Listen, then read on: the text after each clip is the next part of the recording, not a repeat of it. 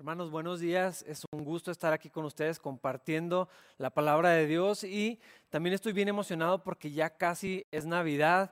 Por ahora vamos a continuar nuestro estudio en la carta a los romanos. Vamos a estar terminando el capítulo 5 y el tema del que, del que nos va a presentar el apóstol Pablo sí está ligado a la Navidad. No lo quiero forzar, no quiero ah, decir algo que no esté en el pasaje, pero el, punto es la venida de Cristo. De eso se trata la Navidad, eh, de que Jesús vino, de que Dios envió a su Hijo, Dios se hizo hombre.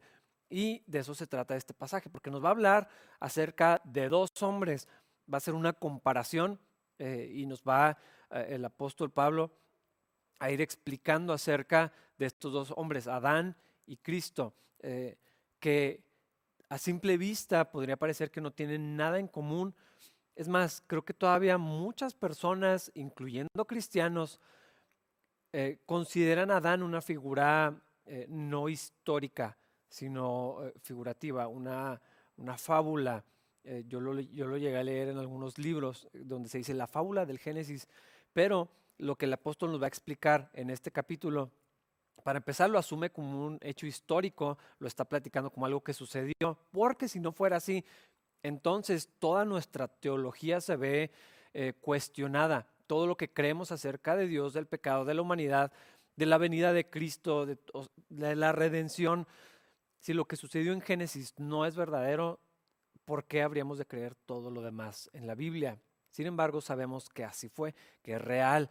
Y entonces ese evento, esos eventos que sucedieron en la creación, lo que Adán representa, lo que Cristo viene a hacer, eh, sí, sí, sí se, traslapan estas dos figuras y Pablo nos va a platicar acerca de esto. Así que vamos a empezar a leer en el versículo 12 y en el capítulo 5 para empezar a entrar en el, tema eh, y poder ir eh, desempacando lo que la Biblia tiene para nosotros en esta sección.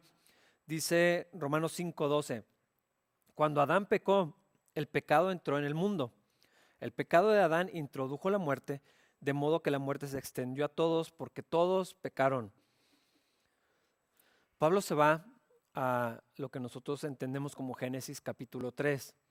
Esta explicación, este evento que nos relata la Biblia no es sumamente detallado, pero sí nos dice los, los eventos importantes que definieron el curso de la historia para siempre, que hicieron necesaria la intervención de Dios de una manera tan dramática que es lo que nos lleva a la Navidad, la venida de Cristo a esta tierra.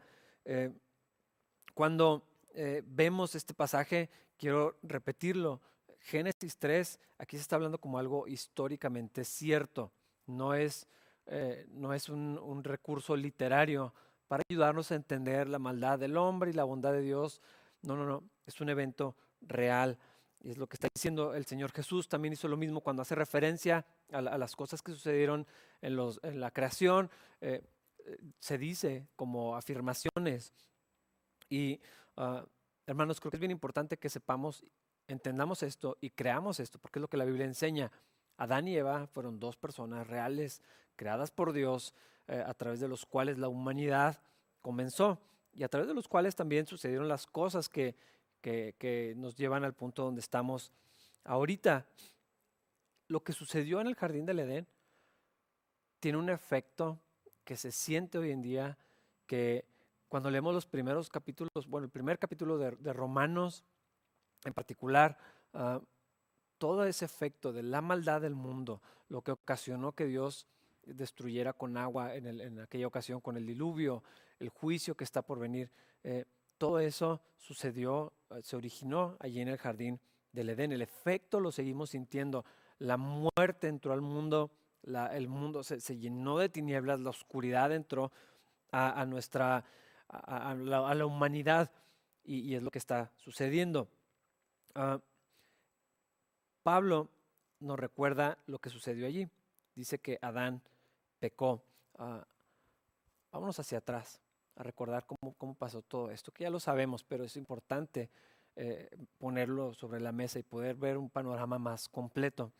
Dios formó al hombre del polvo de la tierra, sopló en él aliento de vida. Eh, después de todo lo que había creado, de una manera eh, diferente, porque toda la creación fue hecha solamente por el poder de la palabra de Dios. Dios habló las cosas hacia la existencia. Él dijo, sea la luz, suceda esto, que haya esto, y, todo fue hecho. Con el hombre fue diferente. El propósito de Dios era hacer al hombre a su imagen, a su semejanza, y, desde aquí se define el valor de los seres humanos por encima de cualquier otra cosa. Esta idea de que los, perritos son igual que, los humanos, eh, que por qué vamos a ser superiores a, a cualquier otra criatura de la naturaleza es, una, es un aspecto teológico, realmente es una verdad teológica, bíblica. El hombre fue creado diferente, hecho a imagen de Dios, a semejanza de Dios. Somos portadores de la imagen de Dios. Eso es lo que nos da valor como seres humanos. Adán, cuando fue formado, eh, Adán quiere decir humanidad. Es decir, Adán es la cabeza de la humanidad, es el inicio de, de la raza humana y, Dios tenía un propósito especial, quería tener relación y lo tenía en un principio. Cuando Adán fue formado, Dios hablaba con él, tenían esta cercanía, esta relación, eh, estaban juntos por el huerto, Adán tenía trabajo que hacer y Adán eh, tenía un, rol que Dios iba a ir expresando conforme avanzaba el tiempo. Después de que, de que eh, Adán se dio cuenta que no había alguien como él. Cuando estaba nombrando los animales y todo esto, se da cuenta que no hay una ayuda idónea para él. Y, el Señor, Dios, por primera vez dice que algo no era bueno. Todo lo que había creado había sido bueno. Lo único que no era bueno es que Adán estuviera solo. Entonces formó a la mujer. Y Dios tenía el plan y estableció en esta unión que Adán fuera cabeza del matrimonio, del hogar, de la familia. ¿Por qué hago énfasis en esto? Parece casi fuera de lugar si no ponemos atención a lo que está sucediendo. La cosa es que el plan de Dios, el orden de Dios, la estructura que Dios determina, cómo funciona la autoridad que Dios delega, cómo nos sujetamos a Dios y, cómo Él ordena las cosas, es algo tan importante que cuando alteramos ese orden, las consecuencias son inmediatas y tienen un efecto duradero. Este es el caso de lo que pasó con Adán en, aquella ocasión, porque él tenía responsabilidad. Dios le encargó a él que cuidara el huerto, que trabajara, él tenía que señorear y gobernar la creación eh, y, todo esto se estaba haciendo de la manera correcta. Le dio una instrucción de algo que no debía hacer. No comas del fruto de, este árbol, de todo puedes comer, todo es para ti, menos esto. Y después que presentó a, Eva, a su mujer, Adán tenía la responsabilidad de llevar esa información que Dios le había dado a su esposa. Tenía que enseñarle lo que Dios había dicho y, él tenía que asegurarse que la instrucción de Dios, que el mandamiento de Dios se cumpliera. Ese, ese, ese pacto, ese acuerdo, esa, esa, orden que Dios había dado, Adán era el, el responsable de asegurarse que eso se guardara. Él tenía la obligación de obedecer a Dios y tenía que enseñar a su esposa quisiera lo mismo. Y Dios fue muy claro, el día que comas de ese fruto, morirás. Eh, y Adán tenía, eh, tenía que obedecer, e, esa era su, ah, su tarea. Eh, no toques eso, no es cierto, eso lo dijo la mujer, no comas eso. esa fue la orden que Dios le había dicho. Es un nuevo día, no te comas el fruto. Es una instrucción bastante sencilla, bastante clara y las implicaciones de que se desprenden de todo eso son enormes. Adán fue hecho responsable por la humanidad, por el matrimonio, por su familia, por el hogar, de obedecer a Dios y de, asegurarse que caminaran con Dios. Después viene la serpiente, está platicando con Eva, la está convenciendo, Eva se engancha en una conversación, Eva es engañada, toma del fruto, la serpiente cuestiona el carácter de Dios, la bondad de Dios, el propósito de Dios y planta esto en el corazón de la mujer. Ella y accede a la, tentación, come del fruto y luego voltea con su marido que estaba allí escuchando todo sin hacer nada, sin hacerse responsable, sin lidiar con la serpiente, sin intervenir para evitar que el enemigo dañara a su, a su familia, a su esposa, eh, sin hacer absolutamente nada para guardar la instrucción que Dios le había dicho tan claramente. Eh, no coman del fruto. Y Adán estaba allí. lo único que tenía que hacer es, no podemos comer esto. Tú ya sabes que no podemos comer de esto. Dios dijo que no lo hiciéramos. Él no hizo absolutamente nada. Y cuando su esposa le da, toma del fruto, come de él, y entonces el pecado eh, entra a la humanidad, Dios lo hace responsable de la caída de la humanidad, eh, no a Eva. Ah, Eva fue engañada y la, Biblia lo menciona en otras ocasiones. Eh, es decir, si pecó, pero ella fue engañada. Adán lo hizo conscientemente, lo hizo voluntariamente eh, y él era el responsable de asegurarse de obedecer a Dios. Ah, el problema es que el efecto de una decisión afectó a su esposa y afectó a sus hijos y a los hijos de sus hijos y después a todos nosotros se siente injusto, tal vez no nos gusta el hecho de que eh, seamos hechos pecadores por el pecado de otra persona, por la irresponsabilidad de alguien más, pero así es. Ah, creemos que somos libres, autónomos, queremos ser eso, luchamos por eso. La realidad es que sin Cristo no tenemos libertad. La Biblia enseña claramente, insiste con esta verdad, que somos esclavos del pecado, que estamos sujetos, que estamos en oscuridad por causa del pecado hasta que no suceda algo milagroso, una transformación espiritual. Pero todo pasó porque Adán no se hizo responsable de lo que Dios le había dicho. Eh, y aunque no es el punto al, el que vamos a estar tratando, no podemos evitar ver e insistir que el orden que Dios establece es importantísimo, que las consecuencias de alterar el orden que Dios declara, que Dios dice que funciona, como Él le place que se hagan las cosas. Eh, las consecuencias de desafiar eso, de alterarlo, de cambiarlo, de luchar contra eso, de resistirlo, de no meternos en ese orden, son eh, siempre destructivas. El mundo está como está por el mismo problema. El hombre no se hace responsable del de, lugar que Dios le dio, no cumple con el rol. Y eh, lo que estaba pasando en el, jardín de, del Edén, no es que Adán eh, le dio el lugar a su esposa. Realmente quien estaba dirigiendo las cosas en esta ocasión era la serpiente.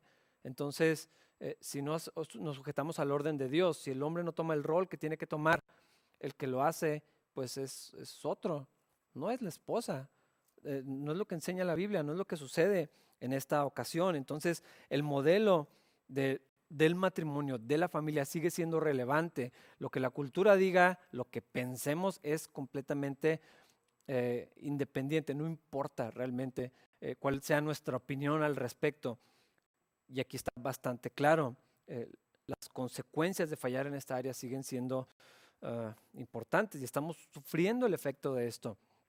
Y aquí es donde empieza a haber una comparación entre Adán y Cristo porque, que, ahorita lo vamos a ver un, poco más a detalle, pero todo lo que no hizo Adán, Jesús lo hace. Jesús, Jesús interviene, Jesús se hace responsable, Jesús se asegura que se cumpla la voluntad del Padre, eh, que es donde falló Adán. Y aquí entonces Pablo abre su argumento diciendo, Adán, Adán pecó eh, y el pecado entró en el mundo.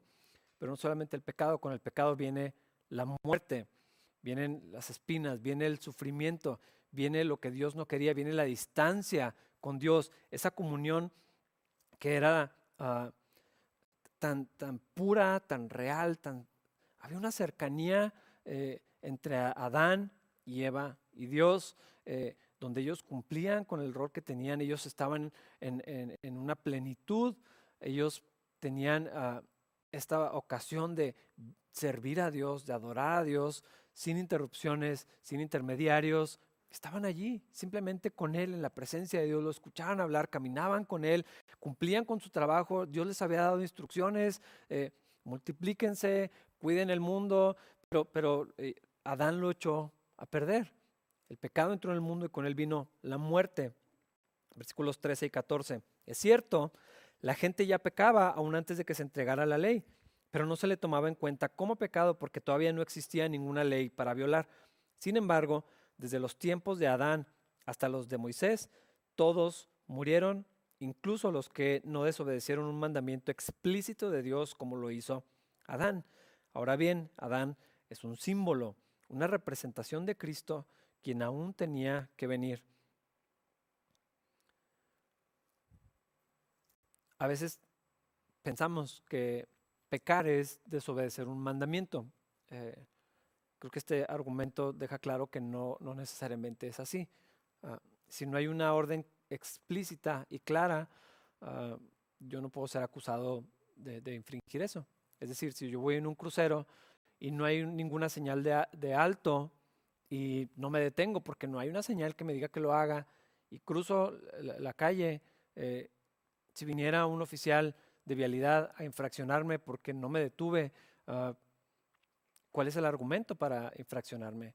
Eh, si ahí no decía que me detuviera, no tenía por qué hacerlo. Eso, es lo que está diciendo básicamente aquí, que como la ley de Dios no había sido entregada, no había algo ah, de que decir, fallaron en esto. Sin embargo, la muerte estaba ahí, el efecto del pecado estaba allí. No somos pecadores cuando pecamos. Pecamos porque somos pecadores. Es, diferente. Eh, es la naturaleza humana. Es algo que está dentro de nosotros y que continuamente quiere salir. Es la ofensa contra Dios. El hecho de que Dios todavía no dijera cuáles cosas no quería o cuáles sí quería, cuál era su voluntad, qué le agrada, cómo debía de vivir eh, la, gente, cómo podían tener comunión con Él. Eh, no, no, no hace un lado que las ofensas en su contra estuvieran allí presentes. La ley vino muchísimo después de este tiempo. Sin embargo, vemos en el relato de Génesis que el Señor vio tanta maldad que el pensamiento del hombre era continua maldad, era, era tan perverso que Dios le pesó en su corazón haber creado al hombre y decidió eliminarlos. ¿Por qué? Eh, porque esa maldad estaba allí, porque el pecado y los efectos del pecado eran muy reales. Todos murieron el hecho de que no hubiera un mandamiento explícito para infringir no, quiere decir que eh, no se estaba eh, pecando. Y el efecto estaba allí. Todos morían, había maldad, había destrucción, había abusos, había muerte, había violencia, había perversiones. Todo esto estaba allí y, fue inmediato. Es sorprendente cuando lees los primeros capítulos de Génesis, uh, cómo la maldad del hombre se hizo evidente eh, súper rápido. Es decir, esa inclinación a pensar que en el fondo todos somos buenos, la historia nos dice otra cosa. Eso de creer que eh, estamos mejorando y, la evolución dice que, simplemente es, una mejora continua. La, Biblia dice otra cosa, la, historia nos dice otra cosa. el ser humano de Adán al tiempo del diluvio se degeneró eh, de una manera sorprendente. Eh, era, o sea, que, tanta maldad tenía que haber que Dios dijo, ya no puedo más con esto. Ah, era demasiado, era algo que crecía y que crecía y crecía. Eh, lo vemos con, con, Caín y Abel, o sea, casi no había otras personas. Y, y, ahí algo en el corazón los llevó a, a, a cometer cosas atroces aunque Dios todavía no decía que eso se llamaba pecado. Eh, allí estaba, estaba en, el corazón del hombre y continuamente salía. Eh, solamente no se le imputaba de esa manera porque no había esa violación explícita de un mandamiento que ya estaba claro y que ya estaba, que ya estaba dado. Eh, pero un pecador peca. Esa es la naturaleza, esa es la realidad de la condición humana. La ley vino muchísimo tiempo después y llegó tarde en un sentido, eh, el tiempo de Dios es perfecto, lo sabemos, pero desde la perspectiva de impedir el pecado, la ley llegó demasiado tarde. Ya, había maldad, ya habían pasado muchas cosas y seguían pasando. Ah, llegó muy tarde para prevenir el pecado y la muerte y la ley por sí misma también es demasiado débil para salvar del pecado y de la muerte. No, era ese su rol. Eh, la, ley tenía el propósito de enseñarnos en dónde estábamos fallando, dónde estaban eh, las ofensas contra Dios, dónde estábamos insultando a Dios. Eh, simplemente vino para revelar la insuficiencia, la incapacidad del hombre para tener comunión con Dios, para agradar a Dios, para acercarse a Dios por sí mismo.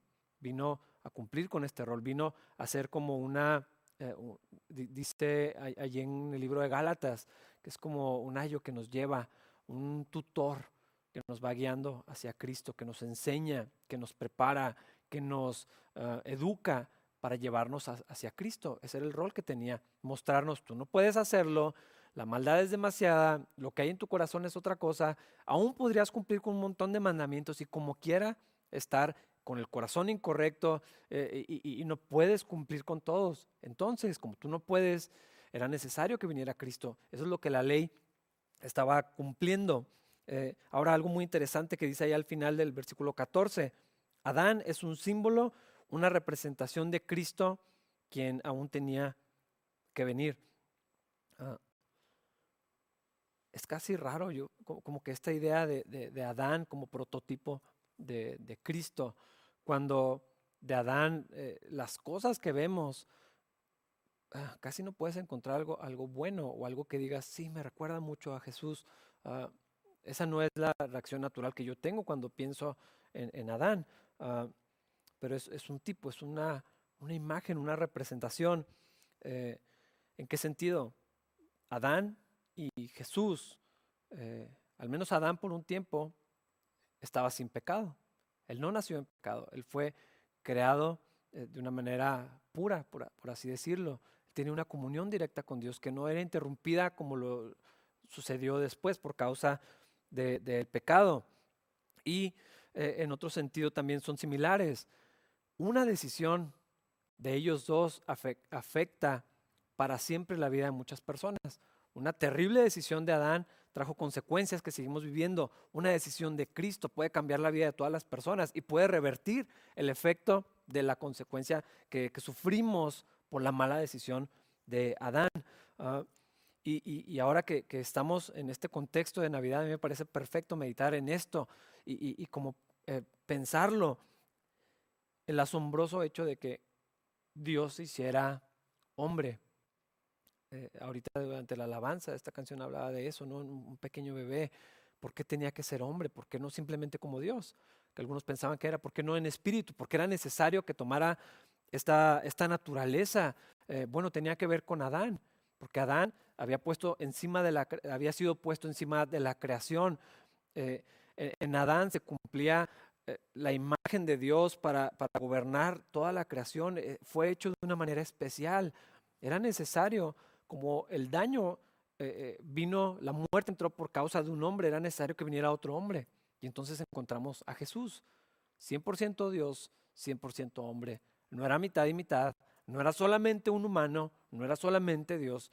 Dos naturalezas, eh, la divina y la humana, habitaban, coexistían sin interrumpirse de alguna manera que pues tal vez no tenemos la capacidad intelectual para comprender lo que eso representa, pero en Cristo 100% Dios, 100% hombre. Y entonces, eh, así como Adán en un principio representaba a la humanidad, porque en él comenzó la, la cabeza de la, de la humanidad, de la misma manera, Cristo viene y nos representa delante de Dios para revertir las cosas, restaurarlo todo, para que podamos estar otra vez en comunión con Dios como era el plan desde el principio. Entonces, donde Adán falló, Jesús viene y Él interviene. Y, por eso Adán es, una imagen de lo que Cristo vendría a, hacer aquella noche de Belén. Era necesaria esta reconciliación del reino de los cielos con el reino de, la humanidad ah, y ningún hombre lo podía hacer. Eh, ¿Quién era nuestro mejor representante? Podemos escoger alguno de la Biblia, Moisés, David, ¿a cuál, a cuál elegiríamos como nuestro representante de, la humanidad, si tuviéramos que enviar un representante de nada más del círculo que tenemos en la iglesia de Capilla Calvario, ¿a quién escogeríamos para que nos representara delante de Dios? No hay ninguno que, sea suficiente. Por eso era necesario que viniera Cristo, porque ni el más moral, ni el más ah, fiel, ni, ni, el, que su vida se ve como más perfecta, el que modela mejor o la masculinidad o, el matrimonio o la paternidad, o sea, ninguno es suficiente. Era necesario que un hombre nos representara delante de Dios. Y entonces por eso venía Cristo a sustituir a, Adán.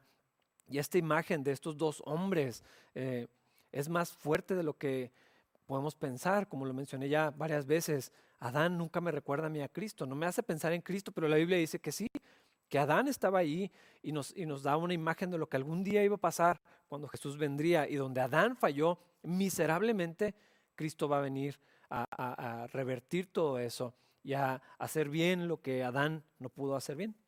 Versículos 15 al 17. Pero hay una gran diferencia entre el pecado de Adán y el regalo del favor inmerecido de Dios, pues el pecado de un solo hombre, Adán, trajo muerte a muchos, pero aún más grande es la gracia maravillosa de Dios y el regalo de su perdón para muchos por medio de otro hombre, Jesucristo.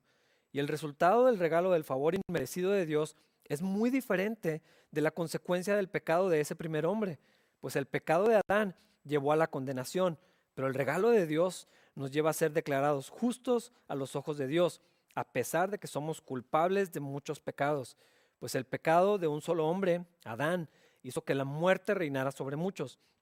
Pero aún más grande es la, la gracia maravillosa de Dios y el regalo de su justicia, porque todos los que lo reciben vivirán en victoria sobre el pecado y la muerte por medio de un solo hombre, Jesucristo.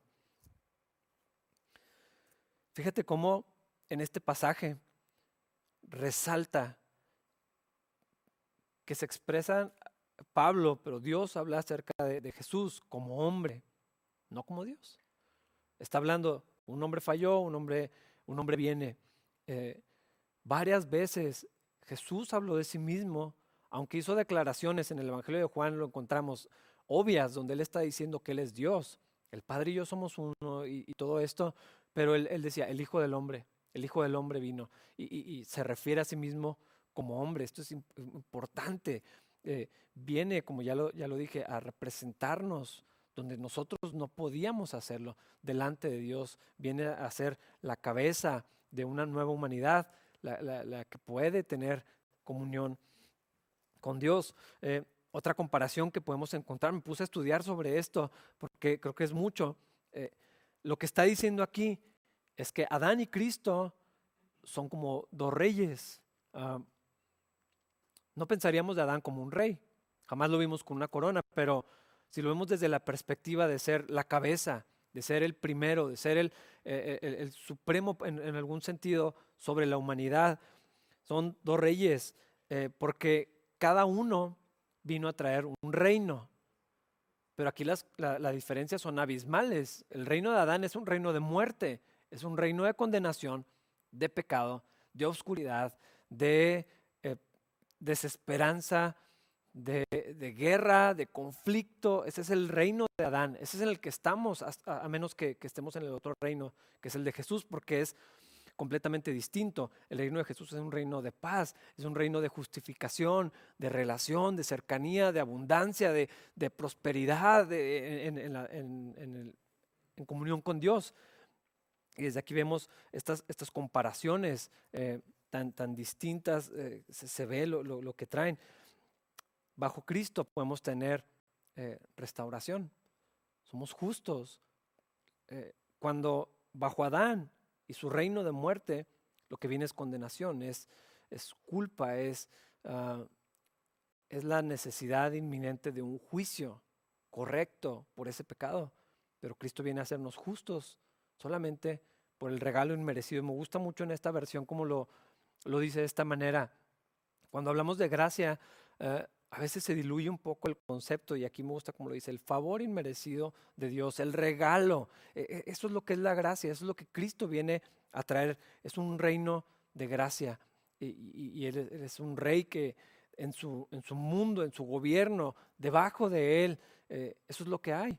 Entonces, solamente hay dos alternativas. Ah, estamos bajo el reino de Adán estamos bajo el reino de Cristo. Estamos en la muerte, el pecado y la condenación, o estamos en Jesús, donde hay vida y vida abundante. No hay punto medio. Ah, la cultura cristiana nos ha dicho que se puede estar en los dos, pero no, es imposible. O estamos en Jesús o estamos en Adán. Ah, un pastor decía equipo Adán, equipo Cristo. Y como Adán hizo una decisión una mala decisión que impactó a todo el mundo. Y Cristo también hizo una decisión y, lo expresa Filipenses 2 de una manera, eh, a lo mejor somos insistentes con esto, pero es uno de los pasajes más increíbles en toda la Biblia, Filipenses 2, donde él tomó una decisión, despojarse, vaciarse de sí mismo y venir y tomar forma de hombre y ser como uno de nosotros. Eh, eh, es humillante, es siendo Dios, el creador de todas las cosas, todo fue creado por medio de Él, todo fue hecho para Él, Él sostiene todo y toma forma de uno de nosotros sin atractivo para, eh, como dice eh, eh, en Isaías, no había parecer en Él, nada fuera de lo común, completamente ordinario. Y aún en esa condición todavía se humilló más dentro de los humanos, como si no fuera suficiente ese acto, todavía se humilló sirviendo en obediencia, dice hasta lo sumo. Es una palabra especial. Ah, se humilló hasta lo sumo, siendo obediente hasta la muerte literal y muerte de cruz. No solamente murió, una muerte espantosísima. Si alguna vez has visto ah, o en alguna película o algún detalle desde el punto de vista médico de lo que la crucifixión fue, no, se me ocurre una muerte más espantosa. Eh, y así Jesús forma de siervo, eh, una decisión en obediencia al Padre, por amor a nosotros. Eh, a veces minimizamos el efecto de una decisión, pero lo que estamos viviendo y la esperanza que Cristo trae es una decisión. Puede traer un impacto, puede transformar las vidas de muchísimas personas, para mal como lo hizo Adán o para bien como lo hace Cristo. Versículos 18 y 19. Así es. Está insistiendo en este punto. Un solo pecado de Adán trae condenación para todos, pero un solo acto de justicia de Cristo trae una relación correcta con Dios y vida nueva para todos, porque uno solo que desobedeció a Dios, eh, perdón, por uno solo que desobedeció a Dios, muchos pasaron a ser pecadores, pero por uno solo que obedeció a Dios, muchos serán declarados justos. Aquí insiste con esto, una decisión, un acto, un evento solamente me gusta mucho que dice que por uno solo eh, todos sufrimos ese efecto. Eso se siente terriblemente injusto. Todos estamos padeciendo, el mundo está en la condición que está por una persona que no se sometió a Dios, por un acto. Ni siquiera fue una vida terrible. Cuando vemos, no sé, en el libro de los jueces o, la historia de los reyes, dices, bueno, si alguno de estos hubiera sido eh, el culpable, pues tiene sentido, ¿no? Una vida continua de maldad, desobediencia tras desobediencia, rebelión, ah, pecado, destrucción, intriga, muerte, todo esto, pero Adán fue una sola cosa. Y, podríamos decir es que es injusto, como, como por un solo acto, un solo pecado, no fueron varios, fue solo uno. Y allí entró eh, todo esto que sucedió. Pero lo increíble es que una sola persona, un solo acto de justicia trae o sea, revierte completamente todo ese efecto. Y me gusta mucho pensar en esto. No se requiere que muchos hombres, que muchas personas, eh, si fuera una idea nuestra, ¿cuántos hombres y mujeres justos tendríamos que encontrar? Me hace pensar en, en Abraham, platicando con Dios y con todo el temor reverente, Señor, y si encontráramos 50, a lo mejor no destruyes, tal vez 50 personas buenas. Ok, bueno, 10. Eh, no había ni siquiera diez. Ah, pero aquí dice uno solo, un solo hombre. Es decir, tú y yo no necesitamos intentar ser justos para poder reconciliar con Dios. Ya lo hizo Cristo, uno solo por todos nosotros. Así de, de terrible como por una persona todos sufrimos, por una persona, esto es algo enorme. Es, maravilloso y otra vez vemos cómo Adán y Cristo representan a la humanidad, pero de, maneras completamente diferentes. Y entonces o te identificas con Adán o te identificas con, con Jesús. Eh, nacemos sin opción, eh, nacemos identificándonos con Adán, con el reino de muerte, con todo lo que trae, pero si nacemos de nuevo, por medio de la fe, por la gracia de Dios, podemos estar identificados con Cristo y salir de ese reino de oscuridad para estar en el reino de la gracia, en el reino de la luz, de la verdad, de, la bendición de Dios. No hay más. En, Adán tenemos muerte continua, en Cristo hay vida para siempre. Adán dejó su responsabilidad, permitió que la serpiente engañara a su mujer, no protegió a su esposa, no pensó en obedecer a Dios, no luchó con el enemigo, no hizo nada, no intervino, se comió el fruto, eh, no reconoció su error, se, escondió intentando ocultar la vergüenza que, que sentía, culpó a Eva, culpó a Dios. Y vemos a Cristo tomando responsabilidad por el pecado de otros, en lugar de repartir la responsabilidad. Jesús toma responsabilidad, lleva la culpa. Adán estaba ya escondiéndose porque sentía vergüenza. Jesús llevó nuestra vergüenza. Adán estaba ocultándose porque se dio cuenta que estaba desnudo. Vemos a Cristo exhibido, desnudo en la cruz, llevando la vergüenza por todos nosotros. Eh, y no solamente eso, lo que Adán no hizo, no intervino con la serpiente. Jesús aplasta la cabeza de la serpiente y, Adán dejó que su esposa terminara expuesta y, que hiciera, eh, eh, cediera ante el engaño del enemigo cuando vemos a Cristo lavando a su esposa, preparando para sí mismo, como dice en Efesios, una iglesia sin mancha, pura, escogida para Él, apartada. Vemos, vemos una comparación eh, asombrosa de lo que hizo Adán y lo que hace Jesucristo. Eh, en Adán hay pecado, en Jesús somos limpios del pecado. En Adán hay muerte, en Jesús hay vida. En, Adán viene la condenación, pero en Cristo viene la justificación delante de Dios. En Adán vemos desobediencia, en Jesús vemos todo lo contrario, obediente hasta la muerte. En eh, lo que el resultado de Adán es que Adán hace pecadores, por eso todos somos pecadores. En pecado hemos sido concebidos, como dice el salmista, pero Jesús hace que seamos vistos como justos delante de Dios, justificados. En Adán hay transgresión, en Jesús hay el regalo gratuito de la gracia. ¿Estás en Adán o estás en Cristo? No hay, no hay más opciones. Y cuando lo vemos de esta manera, eh, ¿quién quisiera estar bajo el reino de Adán? ¿Quién quisiera identificarse o seguir identificándose con Adán? Cuando es tan asombroso lo que Cristo nos, nos ofrece, eh, el efecto de lo que hizo Adán no podemos escapar de Él, a menos que por medio de la fe accedamos a la gracia, al regalo inmerecido de Dios. Finalmente vemos a Adán en muerte, en él mismo, no solamente trajo muerte, él murió como un pecador. Eh, Dios le había dicho, el día que comas de este fruto vas a morir. Y así pasó. Y Jesús murió, pero por los pecadores. Es un contraste tan grande. Eh, y, a mí me asombra que Pablo quisiera hablar de esto, para que pudiéramos ver eh, cómo resalta Cristo aún más. Y, pero solamente podemos resaltar la obra de Jesús, su justicia, su amor, su compasión, su carácter, cuando podemos ver en Adán todo donde falló.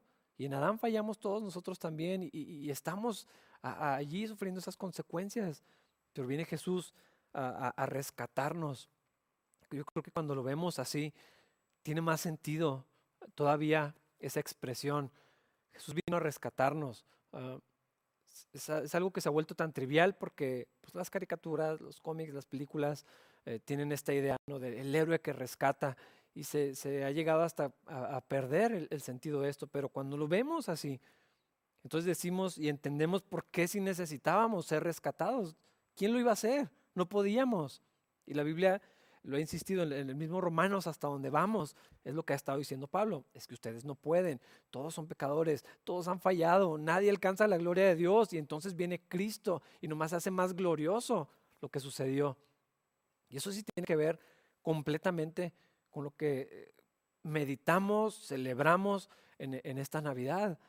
Eh, la fe de muchos de nosotros se, va a ver probada esta Navidad, porque hay lugares vacíos, porque no nos podemos reunir como quisiéramos, no vamos a poder hacerlo de siempre, tal vez las finanzas no están como quisiéramos, ah, todas estas cosas que, eh, aunque digamos una cosa, creamos eh, eh, esta escena de Navidad donde está nevando afuera y hay hasta chimeneas que no estaban ahí, hay regalos y como que toda la familia reunida y, al no tener eso, nuestra fe se va a ver probada. Se sigue emocionando nuestro corazón por la verdadera razón, nos sigue asombrando que Jesús vino a la tierra independientemente de cómo tengamos la ocasión de celebrar o no lo vamos a poder hacer tal vez eh, eh, en este año. Ah, Jesús vino, Jesús vino, eso, ah, eso es todo lo que necesitábamos, eso es todo lo que importa esta Navidad. Finalmente, versículos 20 y 21. La ley de Dios fue entregada para que toda la gente se diera cuenta de la magnitud de su pecado. Pero mientras más pecaba la gente, más abundaba la gracia maravillosa de Dios. Entonces, así como el pecado reinó sobre todos y los llevó a la muerte, ahora reina en cambio la gracia maravillosa de Dios, la cual nos pone en la relación correcta con Él y nos da como resultado la vida eterna por medio de Jesucristo nuestro Señor. Pablo termina esta, esta parte de su argumento diciéndonos, ¿se acuerdan de la ley? Ah, la ley era insuficiente, llegó muy tarde para prevenir el pecado. La ley de Dios ah, no fue entregada a Adán. De hecho, le había dado un mandamiento de lo que no debía hacer.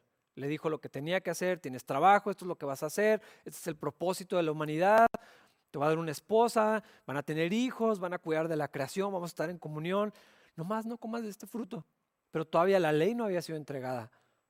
Y cuando vino, más adelante, eh, lo que viene a hacer es, no viene a rescatarnos y no viene a impedir el pecado, viene, como dice aquí, a mostrarnos hasta qué punto somos capaces de ofender a Dios, hasta dónde puede ir el corazón humano, hasta dónde erramos al blanco en cuanto a, lo que Dios tiene eh, planeado eh, porque eso es lo que significa eh, pecado, eh, errar al blanco, como si estuvieras tirando, disparando ah, y, no le das y, no, no, le pegas a nada. E, esa es, esa es la idea. Pero, ¿cómo voy a perder la marca si no sé dónde está? ¿Cómo voy a darme cuenta que, que, las cosas están chuecas si no tengo algo recto contra qué compararlo? podrías estar disparando, ¿qué importa? O sea, donde caiga, no, hay ningún problema. Pero cuando viene el estándar, cuando viene la marca, cuando viene, ok, esto es lo que Dios dice, esto es lo que Dios espera, esto es lo que Dios quiere, esto es, esto es como debería de ser. La humanidad se debería de ver de, esta forma. Y entonces, cuando tengo con qué comparar, cuando hay una medida, cuando hay una, eh, yo puedo ver el, estándar de Dios, entonces puedo darme cuenta qué tan errado estoy. Ah, ese es el problema con, este argumento de que la gente puede ser buena sin, sin Dios, que podemos ser buenas personas eh, sin una religión, sin, sin, que Dios exista en la ecuación. ¿Comparado con quién? ¿Quién va a determinar eh, dónde está la medida? ¿Tú y yo? Pues está fácil. Eh, yo puedo poner las reglas que a mí me dé la gana y tú también. ¿Y, y cuál de las dos va a ser superior? Ninguna. Y entonces en este relativismo todo se descompone porque absolutamente todo se vale. ¿Y quién va a decirme que, es, incorrecto? Ah, por eso es tan ah, necio decir esto y luego ofendernos porque haya muerte, porque haya asesinatos, porque haya violaciones. ¿Quién dice que eso está mal? A menos, a menos que haya un estándar superior, que no sea ni el tuyo ni el mío, ni el de nuestro mejor representante en la humanidad, porque ninguno hay. Pero si viene la medida de Dios y entendemos, y en lugar de compararnos con otras personas y decir, bueno, yo no soy tan terrible como él o como ella, eh, sí, tengo mis cosas, pero ve nomás. Pero cuando, cuando vemos el estándar de Dios, para eso vino la ley, para decirnos, no, aquí todos fallan, ninguno tiene, tiene obras de justicia, nadie alcanza la gloria de Dios, todos quedan destituidos. Entonces, entonces viene esa, e, e, esa realidad que impacta el corazón de decir es que pues sí he fallado, no, no alcanzo eso, no puedo lograr esto. Y, viene esa sensación de desesperanza, la certeza de que esas ofensas merecen un castigo y, y hay un juicio para eso. Y entonces, otra vez, se magnifica la persona de Cristo, su obra en la cruz, la gracia de Dios al enviarlo aquella noche en, en Belén, ese pequeño que venía para, para restaurar todas las cosas que estaban de cabeza y descomponiéndose y empeorando cada vez más. Qué asombroso. Qué hermoso, esa es una palabra correcta y no la uso mucho. Ah, ese es Cristo, ese es nuestro Señor, eso es lo que celebramos, eso es lo que nos reúne, eso es lo que nos tiene eh, eh, en una nueva ah, vida bajo el reino de la gracia de Dios, que es lo que estaba mencionando Pablo aquí al, final. Ah, el pecado reinó sobre todos y los llevó a la muerte, ahora reina la gracia. Ese es el reino de Jesús. Otra oportunidad. Eh, aún lo peor que le sucedió a la humanidad, eh, ese evento tan trágico, tan necio, con consecuencias tan desastrosas, aún eso no era irreversible. Dios envió a su Hijo para revertirlo. Dios envió a su Hijo para rescatarnos. Eso, eso debe llenar nuestro corazón. Eso debe ser suficiente para eh, que nuestra vida, nuestro pensamiento, eh, eh, estemos más que en paz. No solamente en paz, no solamente satisfechos, eh, no solamente con contentamiento, creo que es algo mucho más grande y eso es lo que produce el Espíritu Santo en nosotros cuando vemos a Cristo, cuando nos acercamos a Él, cuando por medio de la fe accedemos a esa gracia, a ese regalo inmerecido.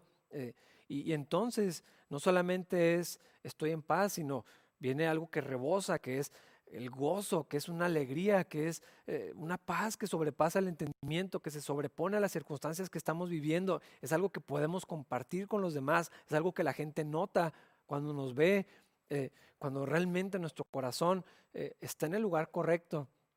Por eso, la importancia del tiempo de adviento, de recordar, de conscientemente hacer un espacio mental y, físico y con mi familia o, en lo individual para recordar todas estas cosas que nos llevan a, celebrar la Navidad de la manera correcta. Porque el reino de la gracia vino en Cristo Jesús y ahora podemos vivir en la gracia, llevar la gracia de Dios a otros y ser instrumentos, ser canales para que otros puedan acceder a esto, porque ya no necesitamos ser buenas personas, necesitamos a Cristo, ya no necesitamos intentarlo más o ser mejores, lo que necesitamos es estar en Jesús y eso es suficiente. Así que hermanos, eh, si estamos en el reino de la gracia, si estamos en Cristo, disfrútenlo, recuerden estas cosas, celebren esto, dejen que, Dios eh, traiga gratitud en sus corazones y exprésensela a Dios. A los que no están en Cristo, esto es claramente una invitación para que vengan conozcan a Jesús. Y qué mejor ocasión que lo que estamos celebrando en estos días.